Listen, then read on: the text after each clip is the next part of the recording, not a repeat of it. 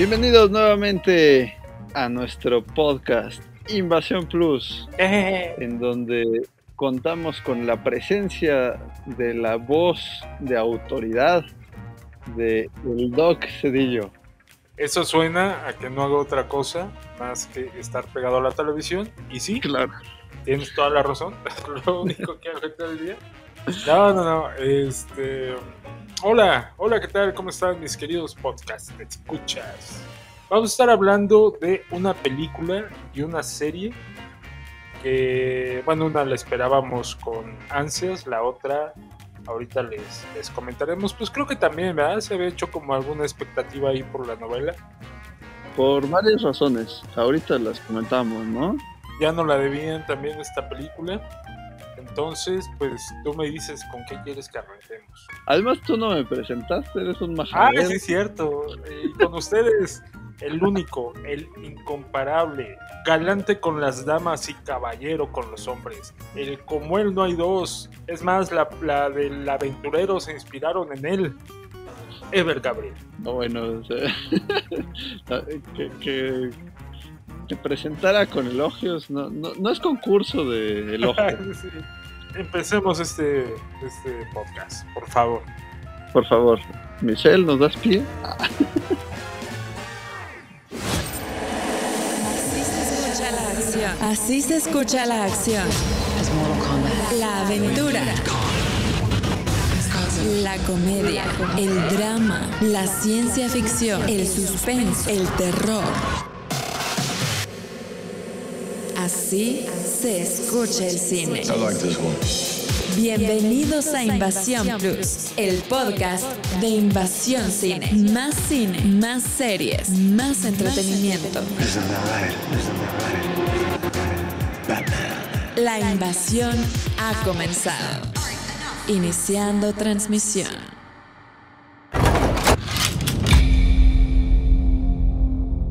This is a safe place. I'm agoraphobic. I can't go outside. I've been slipping, getting into a really dark frame of mind.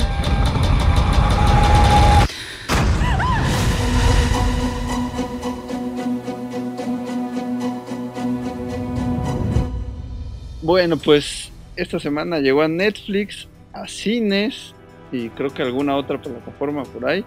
Ajá. Una película que estaba muy anunciada y que nos han hablado mucho de que incluso podría darle ese tan ansiado Oscar a Amy Adams, que se llama La mujer en la ventana. Mira, si las cosas están como el año pasado, este año, que esperemos que no, igual sí la nominan. Sí, ya es de, una vez, ¿no? De una vez más, de una vez que se lo manden a su casa. Y cierra la mande- convocatoria. Sí, sí, que mande el video como Anthony Hopkins. Así de, "Ay, estaba dormida, pero me despertaron. Y como no puedo salir, este, porque tengo a, a- ¿cómo se llama? A- exacto, este, desde aquí les agradezco. No, no, no. Bueno, es, esta película está, como decías, basada en un libro, ¿no? Sí, efectivamente está basado en la novela del mismo nombre de eh, A.J. Finn, que es un seudónimo que utiliza eh, Daniel Mallory, eh, un escritor que precisamente tuvo problemas con no tanto la situación de que no podía salir, sino con problemas de depresión durante mucho tiempo y tuvo también un mal diagnóstico, lo que hizo que se complicaran las cosas. Quiso escribir algo acerca de esto y él lo dice tomando como eh, fuente de inspiración La ventana indiscreta de Alfred Hitchcock. Escribe La mujer, En la ventana. exacto, La mujer en la ventana. Que por cierto, no, no confundir con una película del mismo título, pero que no tiene nada que ver, que es del 44 de Fritz Lang. Pues bien, ¿no? O sea, bien, bien a secas. Me causa conflicto, ¿a ti te gustó más? Lo que pasa es que yo soy fan número uno de Amy Adams. Y también el director me late. ¿Sí? ¿Te parece guapo? Se me hace atractivo. Joe Sí. De hecho, le voy a escribir así, querido Joe. Soy el Doc. Puedes decirme Doxy. y puedes llamarme cuando quieras. No, Este, sí, el director se me hace. Tiene cosas como interesantonas, ¿no? ¿O qué? sí, sí, sí, pues hizo Ana Karenina, Orgullo y Prejuicio. ujú. este- Expiación, deseo y. Ay, ¿cómo era? Expiación, deseo y pecado. Ajá, También. También dirigió eh, Hannah. No sé si tú recuerdas esta, esta película acerca de una chica por ahí que es hija de un asesino ajá, que tiene que defenderse ahí con esta. Con Chorcha. con- Chorcha Ajá, exacto, exacto. Sí, sí, porque de aquí a que podamos pronunciar bien sus nombres, nos vamos a acabar el podcast. Sí. Hizo también Peter Pan. Peter Pan es como que yo creo del, al menos de lo que he visto de él, que creo que he visto todo, este, la menos buena. ¿no? Es que Peter Pan, la de eh, Hugh Jackman, es Ajá. esa, ¿no? Sí. Sí. La de Hugh Jackman es como rara de ver. Es que es como que no, sí, es rara, es como que no se decide a dónde va. Como una precuela, pero innecesaria. No sé, a mí no me encantó esa película. Y obviamente dirigió Las Horas Más Oscuras, por la cual ganó el Oscar. Digo, estuvo nominada a Mejor Película y tal. Pero Gary Oldman gana el Oscar por esa película y Gary Oldman aparece en La Mujer en la Ventana. Que cuando yo lo vi me emocioné porque yo no sabía que iba a estar ahí. Dije, Ay, mire, es él, es Gary. Hello, Gary. Y no me contestó. Pues de hecho tiene un muy buen cast, ¿no? O sea, como decías, Amy Adams, Gary Oldman, también sale por ahí Julianne Moore, Jennifer Jason Leigh Y un poquito más este de moda Wyatt Russell, Ajá. que sobre todo lo ubicarán por su papel en El Soldado del Invierno y Falcon, Exacto. que también sale justo Anthony Mackie. Anthony Mackie, ¿no? Que tiene ahí un papel pequeñito. Y sale también Brian Tyree Henry, que es el policía en turno, que él acaba de participar en la película de Godzilla contra Kong. desplegando todo su talento, ¿no? Sí, que es este uno de los papeles más olvidables en esa película y más irritantes de esa película. Pero acá lo hace bastante decente. Eh, Sí, sí, de hecho. Como dices, cumplidor. Lo que sí es que ahí, ahí empiezan los problemas, a mi parecer. Acabamos de mencionar un buen cast, un buen director. Ajá, eh, es producida por Scott Rudin, que también ajá. es este, bastante renombrado. Tiene música de Da- Danny Elfman, que es también señor músico. Ajá. Todo eso suena a una fórmula ganadora. Ganadora, exacto. Este, el fotógrafo es Bruno Del Bonel, que fue el fotógrafo de Amelie. Oye, qué buena fotografía, ¿eh? Sí, la verdad es que eso sí es de lo Buena foto. Hay una escena, ahí vamos a- con los spoilers. Ahí va una escena donde, digo, hay, hay, hay, eh, en la escena donde eh, un personaje se cae de un tragaluz. Qué Sí. buen movimiento de cámara, porque está con un personaje y después la cámara se mueve y se va así en, en picada a- hacia donde está el otro personaje. Qué buena eh, secuencia. Tiene, tiene muy buena foto. De hecho, está muy bonita la película, está bien hecha. Sí, sí eh, en cuanto a producción está impecable. sí. La situación de los efectos cuando te están contando el trauma que, que le vino a desembocar en, en esta fobia. Ajá. Sí, te digo, eso eh, me, me gustó mucho. Las actuaciones muy bien. Como dices, está cumplidora la película. Sin embargo, yo no sé, a mí no me terminó de convencer, porque siento que por un lado están muy desperdiciados algunos papeles, ¿no?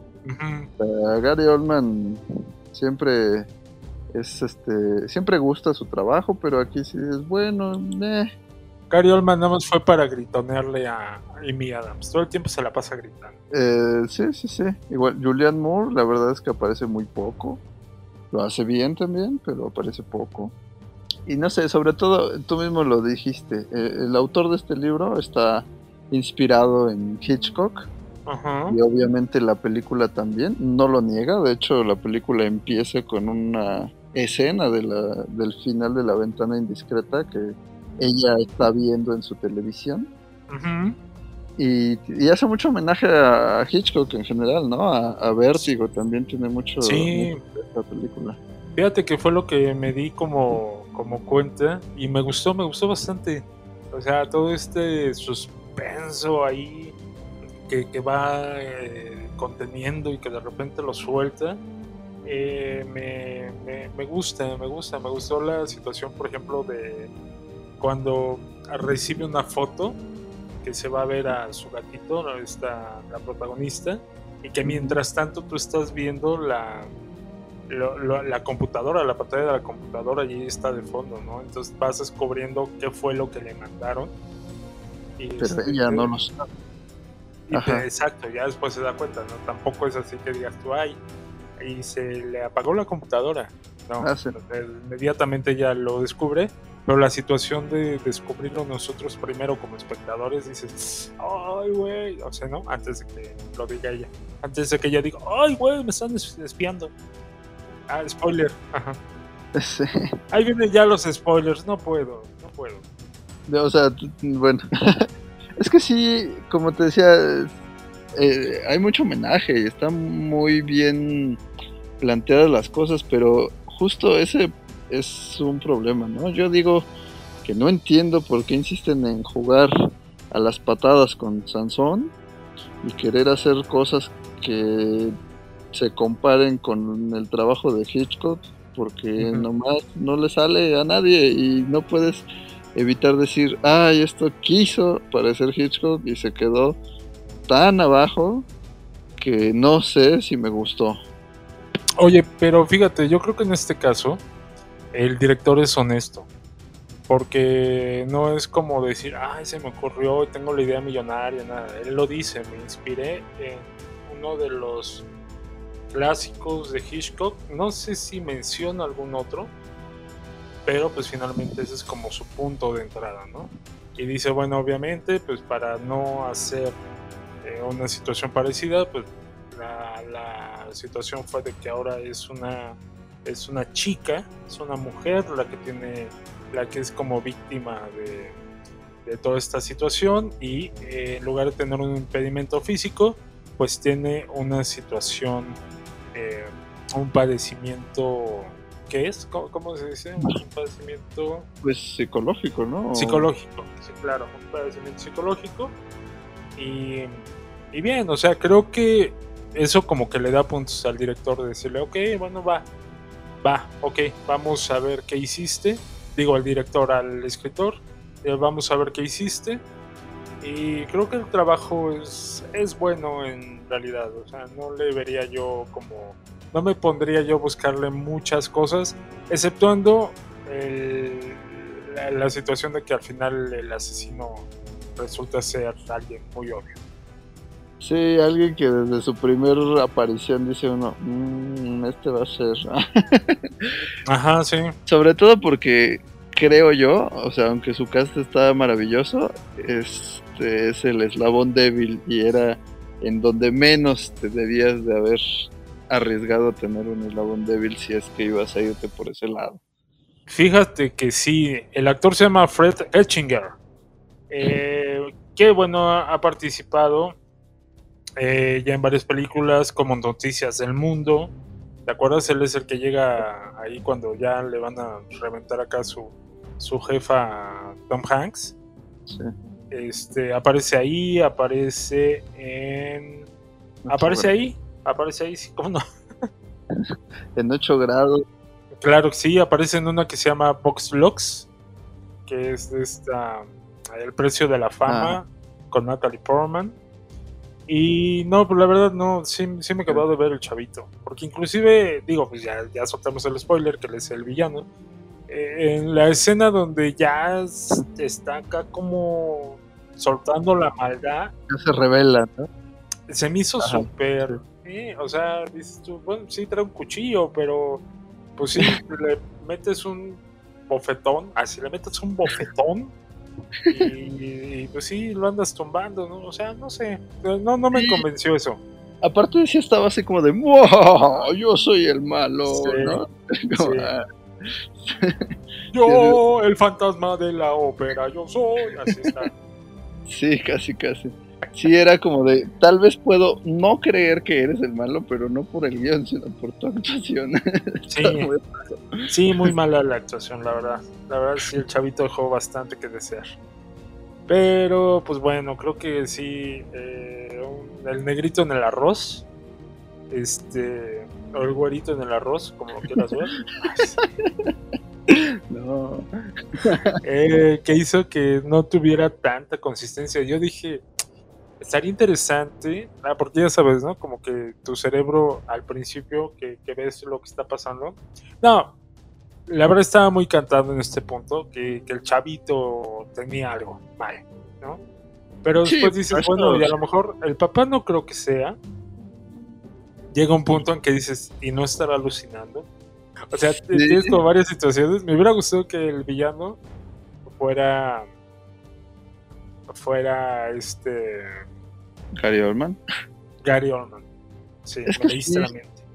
Es que si nos vamos igual a comparar, obviamente no iban a hacer lo mismo, pero en la ventana indiscreta la magia está en que tú sabes que sí es él, lo que no sabes es exactamente qué hizo. Exacto. y en esta sí. película sí sabes qué hicieron y quiénes fueron. Lo que no sabes es si le van a creer o no. Es que incluso el quién fue, es que esa escena donde la donde apuñalan a Julian Moore, no se ve quién es, ¿no? Pero está como muy muy artificial como lo ocultan, ¿no? Así como justo justo está en el muro. Y, y ella se mueve de una ventana a otra, pero quien la cuchilló no sabemos quién fue, porque pues así pusimos la cámara. Como- Nos valió gorro, sí, exacto, sí. Eh, que fíjate que me gustó mucho la edición en esa escena. Tiene ahí unos detallitos de edición que, que- que me llamaron la atención, así que me despertaron. Ah, Bueno, que me llamaron la atención. Y este, pero sí, tienes toda la razón. Sí está amañado eso. Sí, y está, ajá, o sea, está amañado y, y obvio que está amañado. Y luego, y luego me encanta la situación de, es que ella no es mi esposa. Güey, me está diciendo que es la mamá de este güey. O sea, no, no que esto es... A ver, no te hagas tonto.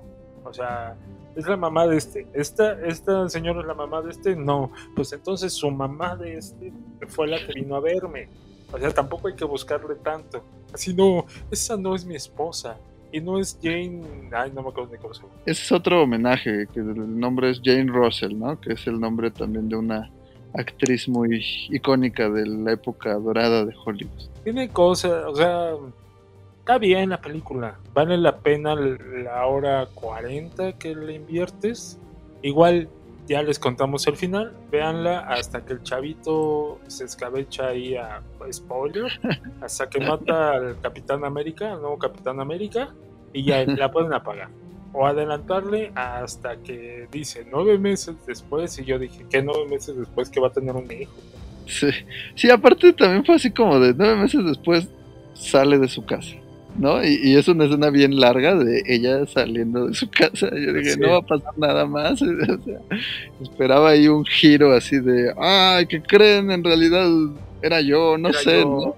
¿Cómo le hice? No sé. Vean la continuación.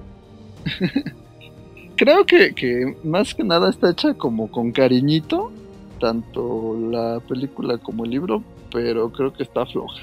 Pues la, la historia yo creo que es by the book, ¿no? Bastante by the book. Entonces, no, este, no tiene como cosas innovadoras en realidad. Pero creo que es un, un thriller este, sólido. O sea, lo que te presenta hasta el final que se le chorrea este, es bueno.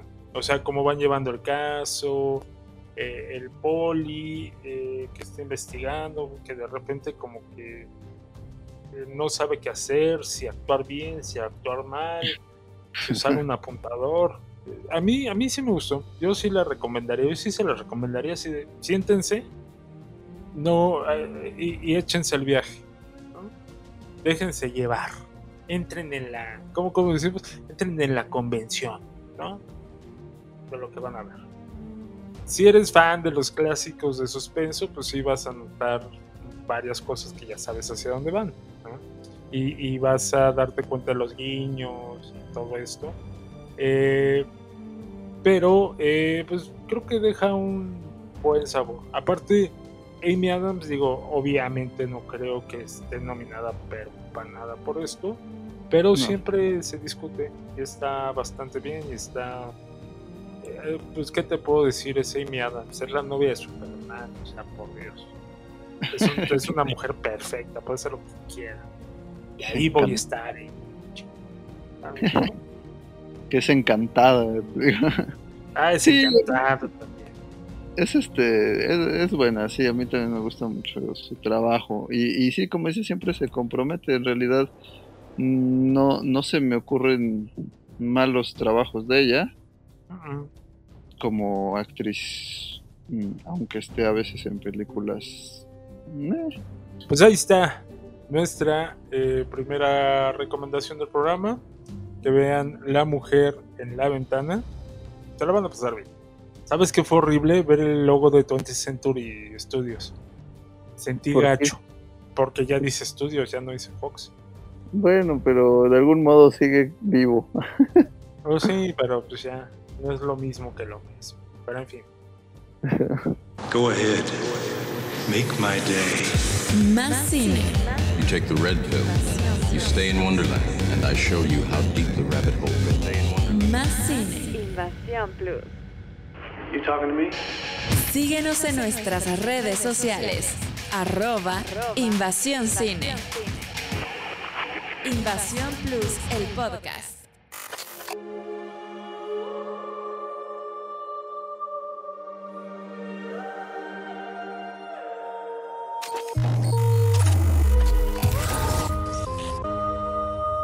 Sorry, kids.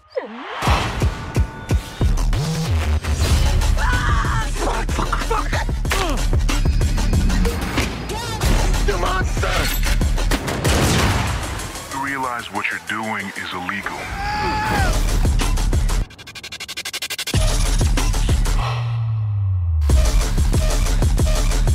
Surely I have time for a smoke. Get back on board.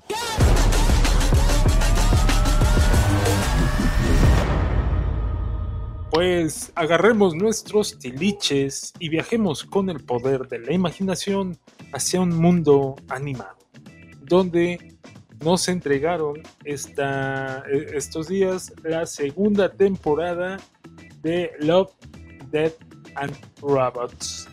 Y nosotros esperábamos a meternos un atascón de animación. Yo dije 18 cortos como la primera vez. No, hombre, voy a hacer maratón porque aparte cada corto dura como este, no sé, como 15 Como minutos, ¿no? A lo mucho. 15, 20. Sí, creo que el más largo es como de 18. Ajá, ajá. Entonces dices tú, son 18, 180 minutos, son como 4 horas de, de animación, ¿no? Y la primera decepción de esta, de- digo, en realidad son pocas, no, no hay muchas decepciones, eh, pero las hay. La primera es que nada más son 8 capítulos, ¿no? Sí. Y como dices, no, no demasiado largos. No es que digas, ah, pero es que hay unos de 40 minutos. No. No, no, no. Y es que ves que incluso nos habían anunciado la segunda temporada y de una vez les anunciaron la tercera. Entonces a mí se me hace que sí tenían unos 18 capítulos y dijeron, echa 8 ahorita y los otros para el otro año. Sí, pero pues, oye, mm, creo que sí fue un poco, un poco decepcionante eso. Yo la verdad sí estaba súper prendido ya frente a la- al, televisor con Netflix y veo que dice segunda temporada 8 episodios. Dije, "Mm, pues a lo mejor los hicieron más largos, a lo mejor van a durar como media hora, no sé, ¿no? Este, para que todavía sean como dentro de la convención de los cortos, ¿no? Y de repente, no, y se acababa uno y empezaba el otro y no. Em, pues a ver, ¿cómo empezamos? Lo que nos gustó, lo que no nos gustó. Eh, yo empezaría por decir, aunque estamos diciendo que eso es decepcionante, algo que es cierto es que la calidad se conserva. O sea, eh, ese mood que nos metieron en la primera temporada, eh, el tema de muerte y ciencia ficción, ahí está. Y Ajá. como, como fan de la primera temporada, sí te avientas la segunda y te la avientas en una sentada. Eh, sobre todo porque es corta, pero, pero también porque sí está disfrutable, sí está, está bien.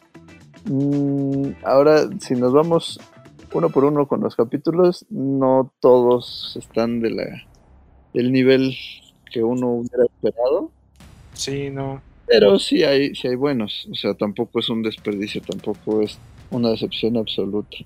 Creo que hay un par ahí nada más que no, que no me encantaron. ¿no? Sí, también. Todos estamos, todos, y me refiero a todos los que ya han visto la serie animada, de que uno de los más mí, o sea, ni siquiera porque esté malo, mal, mal hecho, vaya, o, sino porque es algo que ya hemos visto.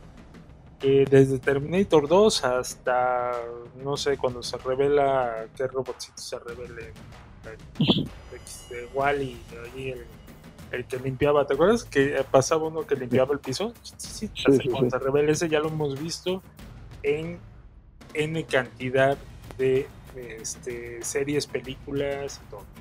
Y aquí nada más lo tenemos una vez ese tema, lo tenemos dos veces en los ocho cortos animados. Entonces, bueno, pues ya me hiciste una historia igual. ¿Para qué? Sí. El 25% de su contenido cuenta lo mismo. Sí, exacto. Eh, que es servicio al cliente Es el automatizado, ¿no? primerito. que es el primero y que te cuenta la historia precisamente de un eh, de estos robots de no sé cómo se llame, de aseo o Pues sí, ¿no? de limpieza De- Sí, ajá. que se le revela a la dueña. Por ahí quiere- una situación de programación. Sí. sí, como que quisieron jugar con un tono ahí cómico, pero siento que cansa. A mí sí se me hace como, ah, como dices, ya lo habíamos visto y, y se alarga, se alarga, se alarga. Y Sí. es un corto que te gusta, que duró unos 15 minutos, Sí, más o menos. de la señora salvando a su perrito y peleando contra el robot. Y no sé, o sea, llega un punto donde dices, bueno, es Tommy Jerry esto. Sí. Y aparte, bien molesto, ¿no? Porque su, su forma de hacer la comedia es que ella hace su llamada al servicio al cliente para que la apoyen. Y como el servicio al cliente también está automatizado, la, pues no le sirve de mucho. Pero llega un punto en donde es muy absurdo, ¿no? Eso de, eh, si tiene una mascota a la mano, arrójese la... Sí, entonces, sí, de- Sí. lo, lo más sencillo, agarre, busque algo pesado y reviéntele el. Pues sí. sí, Aparte- las pilas, señora. Aparte lo repiten como tres veces, ¿no? Todavía es así. ¿Estás seguro de que no quiere eh, sacrificar a su mascota? O sea, ya, por favor, no es gracioso. ya. O sea, una vez hubiera estado bien, pero ya.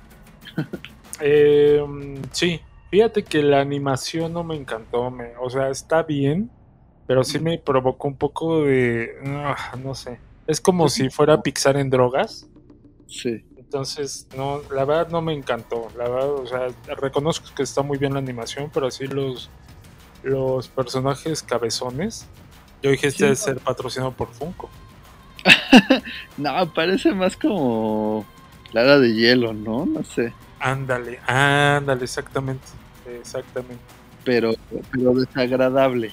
Bueno, de ahí, eh, um, ¿cuál, ¿cuál otro fue que no te encantó tanto?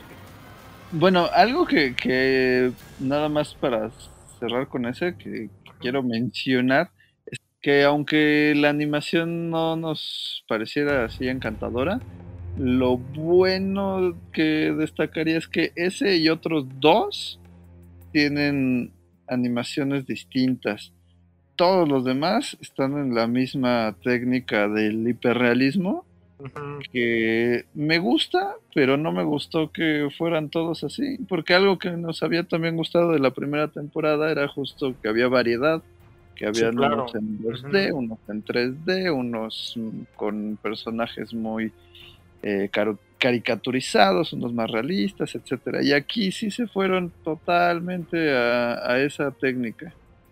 Que en uno sí dices, órale, esto de verdad ya no estoy seguro si estoy viendo una animación o no, es demasiado realista.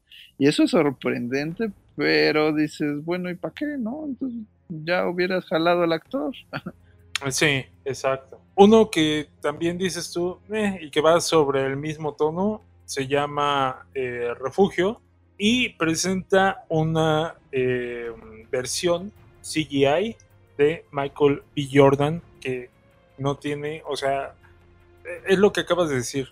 ¿Por qué no mejor se llevaron a los actores y los metieron en un entorno digital? ¿no? Sí, porque se ve, pues es él, o sea, casi no notas, sino hasta que lees como notas de producción y este tipo de cosas, en realidad es una versión hecha por computadora, ¿no? como decías, e- es el mismo tema.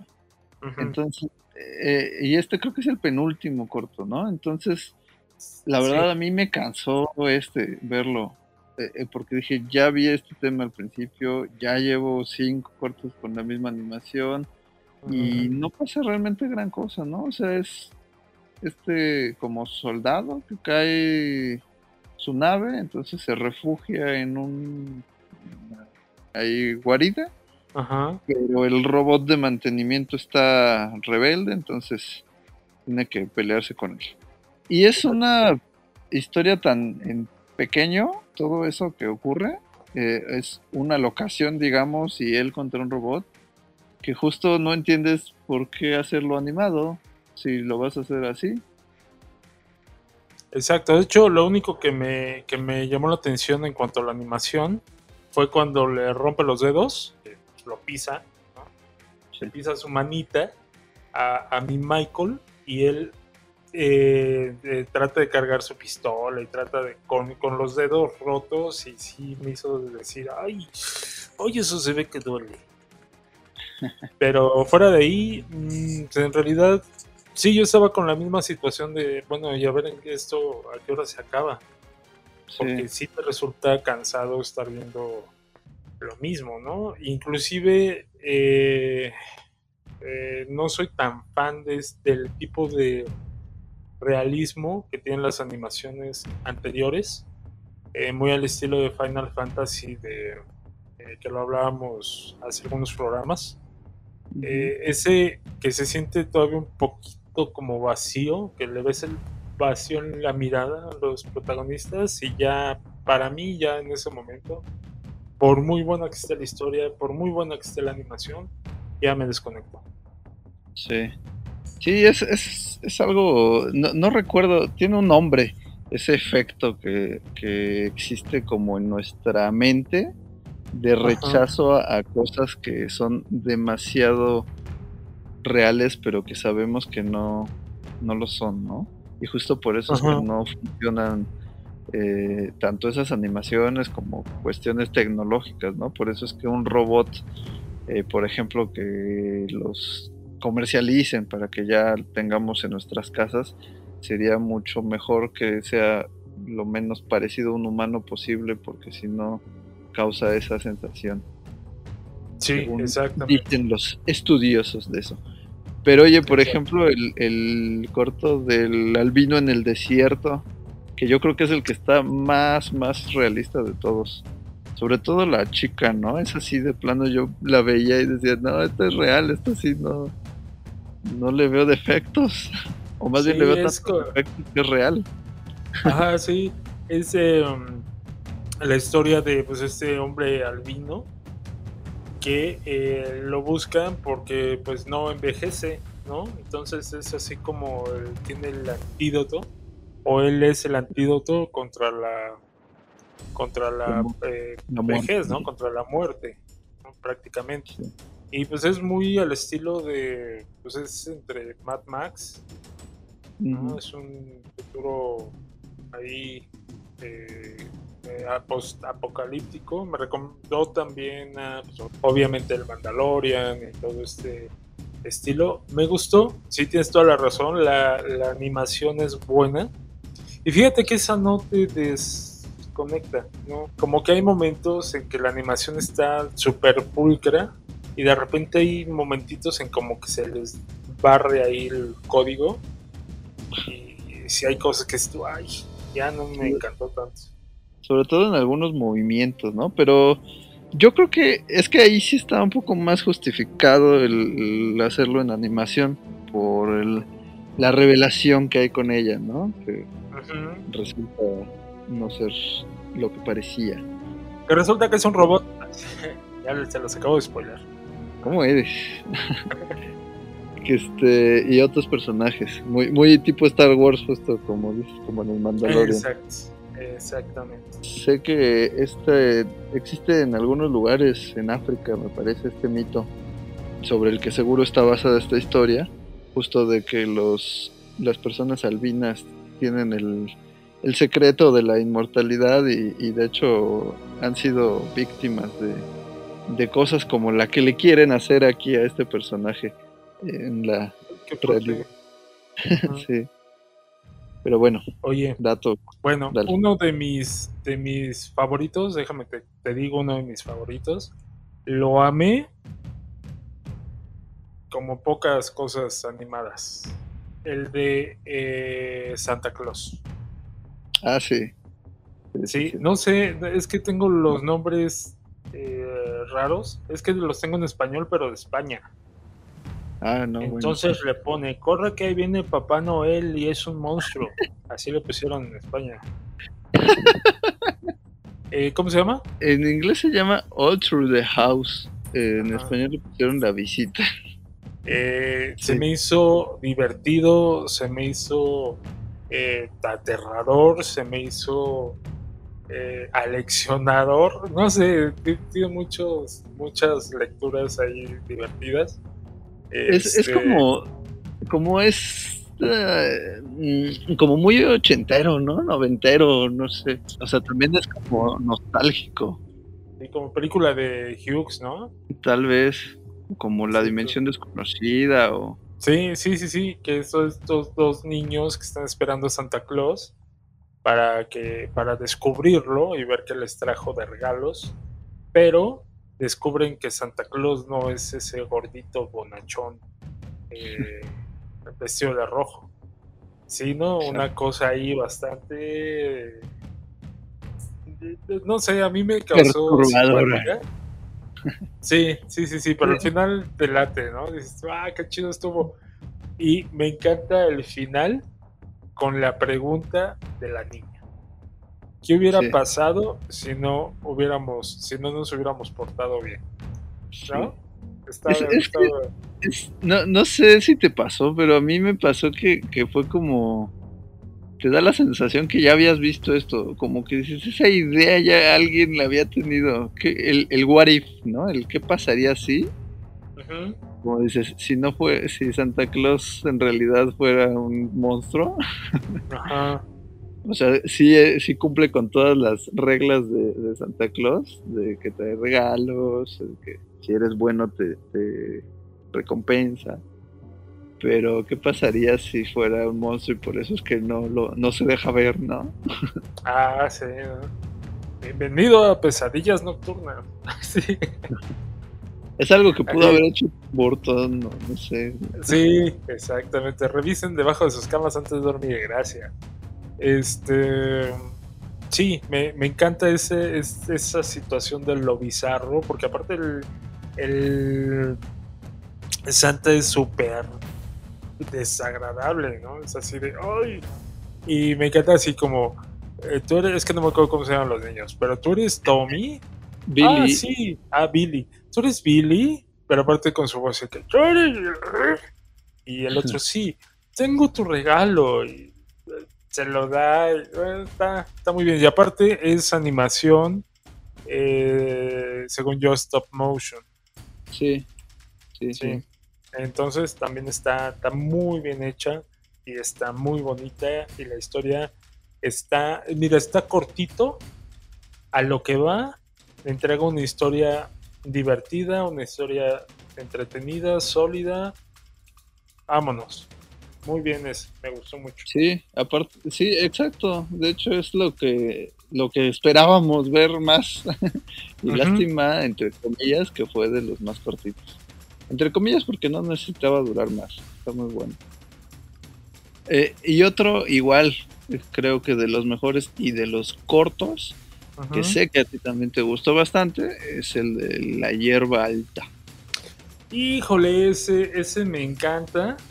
Este, el de la hierba se movía. Sí, me gustó mucho la combinación de pintura tradicional eh, con eh, animación 3D. Eh, Y la historia me, me, híjole, me encantó, me, me remitió a Stephen King, me remitió a, no sé, hasta de esas eh, tipo de leyendas que te, que te cuentan de repente en los pueblitos. No sé, Sí. así de, no, y aquí se aparecen este, unas criaturas y tal, Sí, sí, y sí. en la hierba. y me, me encantó, me encantó esa, ese corto. Es muy como cuento. Mm, Quizás se queda un poco eh, en la anécdota, ¿no? Porque no hay como un cierre así muy. Muy sí, no, nada más es. Exacto, sí, nada más es así de. eh, un, un tren que siempre se descompone en el mismo lugar y ahí hay unas criaturas que acechan en la hierba, ¿no? Y es, Sí. Es, es esa la, la, la historia que te cuenta, pero es cómo te la cuenta, porque es visualmente muy bonita, o sea, sí es otro estilo de animación que ya cuando lo ves dices, ah, ya con esto respiro. sí, sí, sí, sí.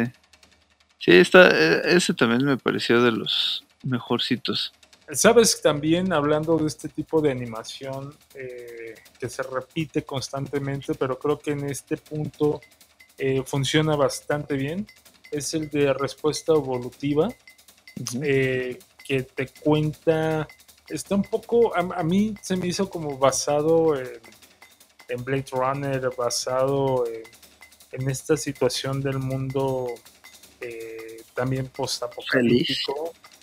Pero feliz, en el- ¿no? pero feliz donde no existen los niños, ¿no? Y tienes que, tienen que ser eliminados y los persiguen.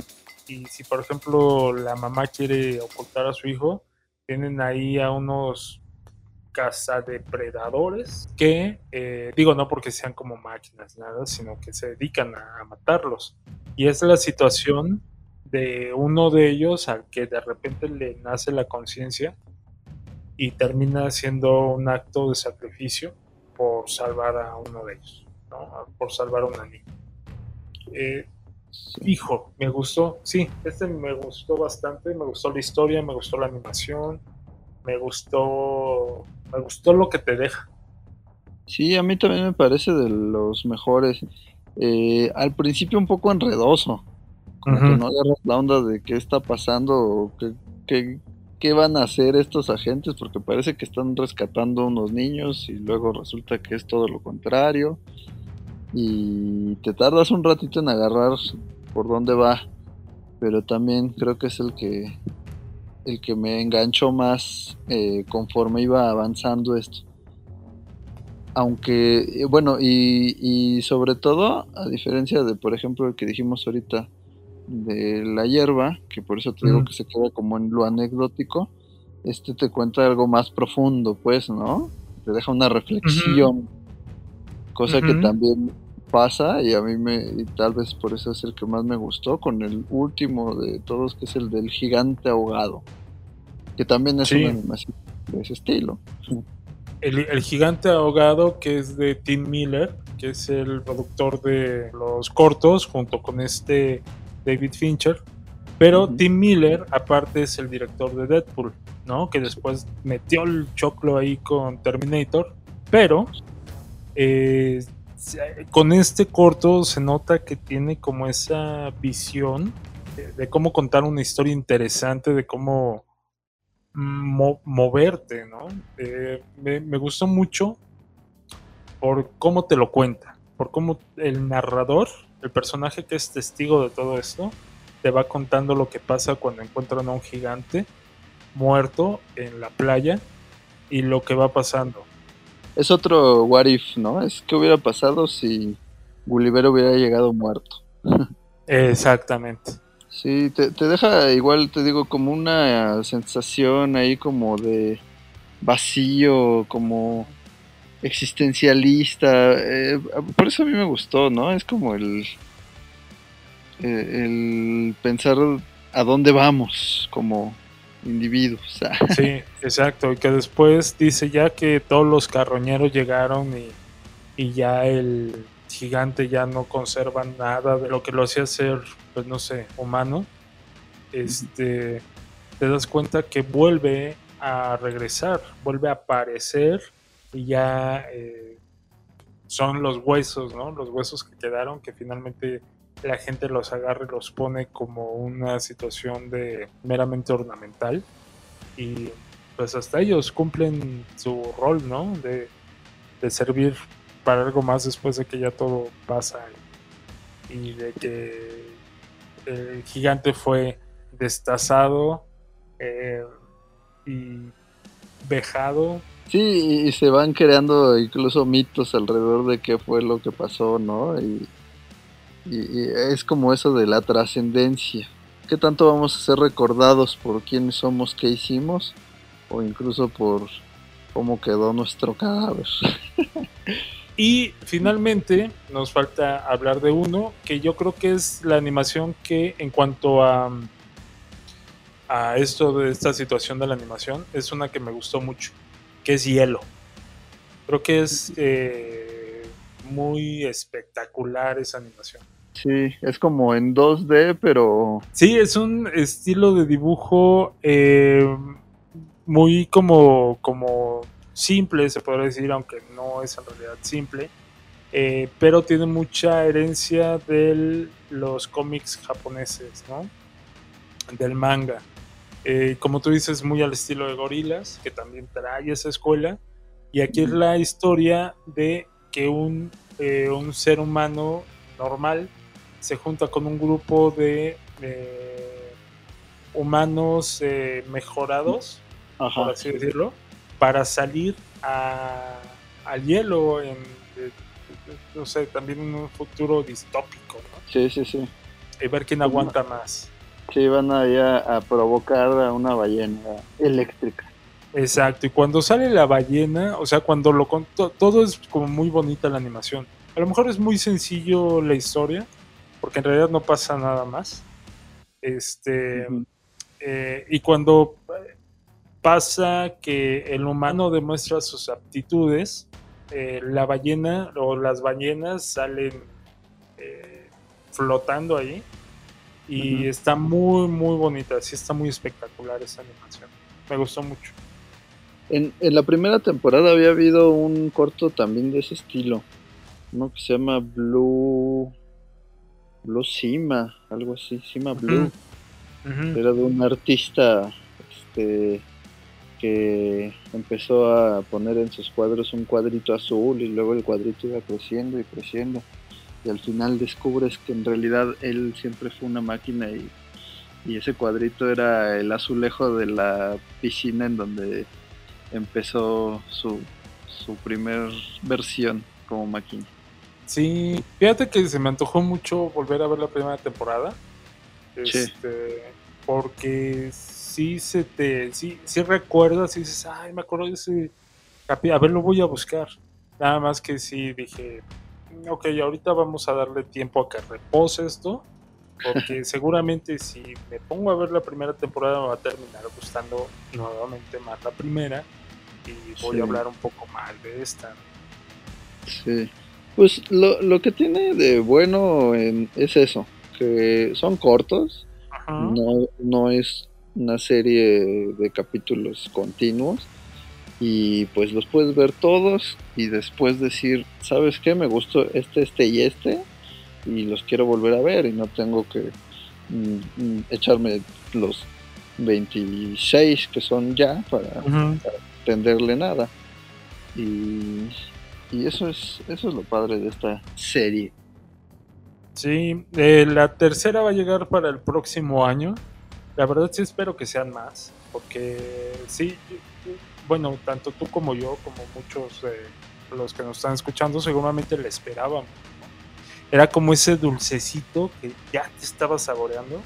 Y sí, Sí. está bueno, pero al final es como las peladillas. ¿No te acuerdas que había unas que eran con almendra adentro y otras que eran con raíz?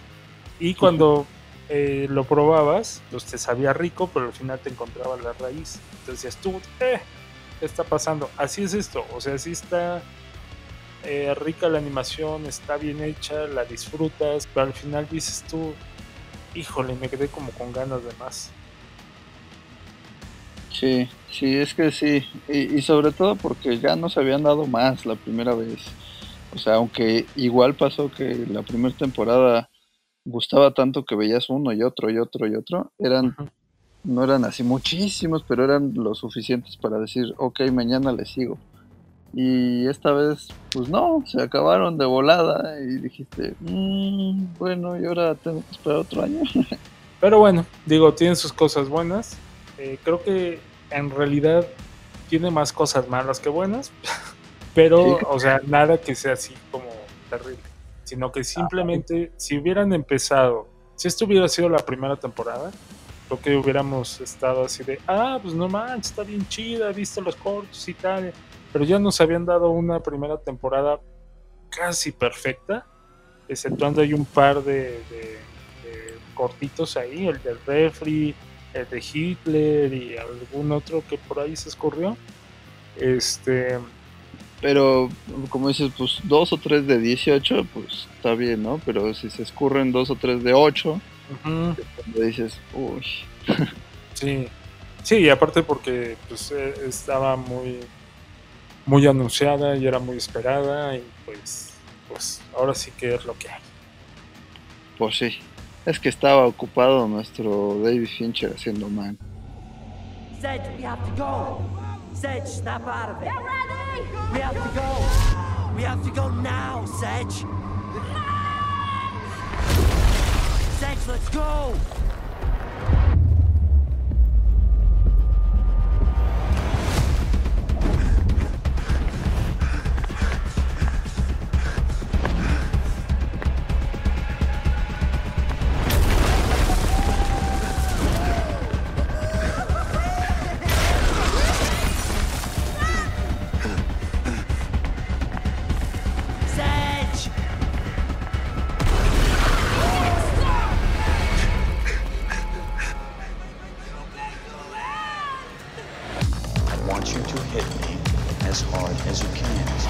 Estás escuchando Invasión Plus, Gentlemen, welcome to Fight Club. el podcast de Invasión Cine. Estás escuchando Invasión Plus. Pues ahí está. Pues no sé si quieras agregar algo más de Love, Deaths and Robots, Part 2. No, en realidad no se me ocurre. Ok, perfecto. Sí. Y pues creo que hasta aquí llegamos con nuestro podcast de esta semana. Ya saben, las dos son, son recomendaciones. En realidad hoy no hubo un acto de odio. eh, hubo poquito hate, pero controlable. ¿no? Controlable, así de que sí te odio, pero venga, te voy a dar chance. Sin intentarlo. Exacto, así de, pues mira, no me gustas, pero pues, así como cuando andas con, con novio feo, así de, no me gustas, pero pues es lo que hay. No quiero que me lleves al cine. No, bueno. Quiero que me lleves a, a- a comer a un lugar caro. Y dices tú, pues bueno, pues ya ni modo. A pechuga, así te vas. Este, pero bueno, ya nos estaremos eh, encontrando la próxima semana. Pues yo soy el Doc Rete Animado Cedillo. Esto nunca lo había hecho en el podcast, pero a partir de hoy lo diré. Ok, pues este, gracias por tu animada eh, despedida, Doc. Soy bien prendido, animado, o sea, Sí, no sí, me voy a poner aquí a bailar caballo dorado como animador de fiesta. Y yo soy Evet Gabriel. Y por favor, aquellos que estén escribiendo una historia sobre la rebelión de las máquinas, una historia más sobre esto, denle ahí un giro de tuerca o por lo menos, ¿no? Para que no caiga en lo mismo otra vez. Y no se las den a Netflix. Así, no se lo enseñen a Tim Miller ni a David Fincher porque Pues pueden dárselos, pero que sea original, porque ya, ya, ya está muy sobado ese tema. ya está tan sobado que brillan las máquinas. Exactamente. Eh, pues nos escuchamos la próxima semana. Recuerden seguirnos en nuestras redes sociales. Recuerden eh, seguirnos en nuestro programa de YouTube. Que tenemos eh, el programa de Legado de Júpiter. Para que vean también qué tal está esta serie de Netflix. Vamos a estar hablando también de la película de Espiral. La vamos a hacer pedazos. Bueno, yo la voy a hacer pedazos. Ever creo que la va a defender un poco. Ya lo averiguarán cuando vean nuestro programa. No se olviden de suscribirse. Y vienen cosas interesantes, así que estén al pendiente. Esto fue Invasión Plus. Nos escuchamos la próxima. Bye. La invasión ha terminado. Invasión Plus, el podcast, es una producción de Esa es la idea Studios en la Ciudad de México. En la Ciudad de México. Really good plan, too. Producción general, Enrique Doc Cerillo y Ever Gabriel Ortiz. Locución, Michelle Luna. Más cine, más series, más entretenimiento. Invasión Plus.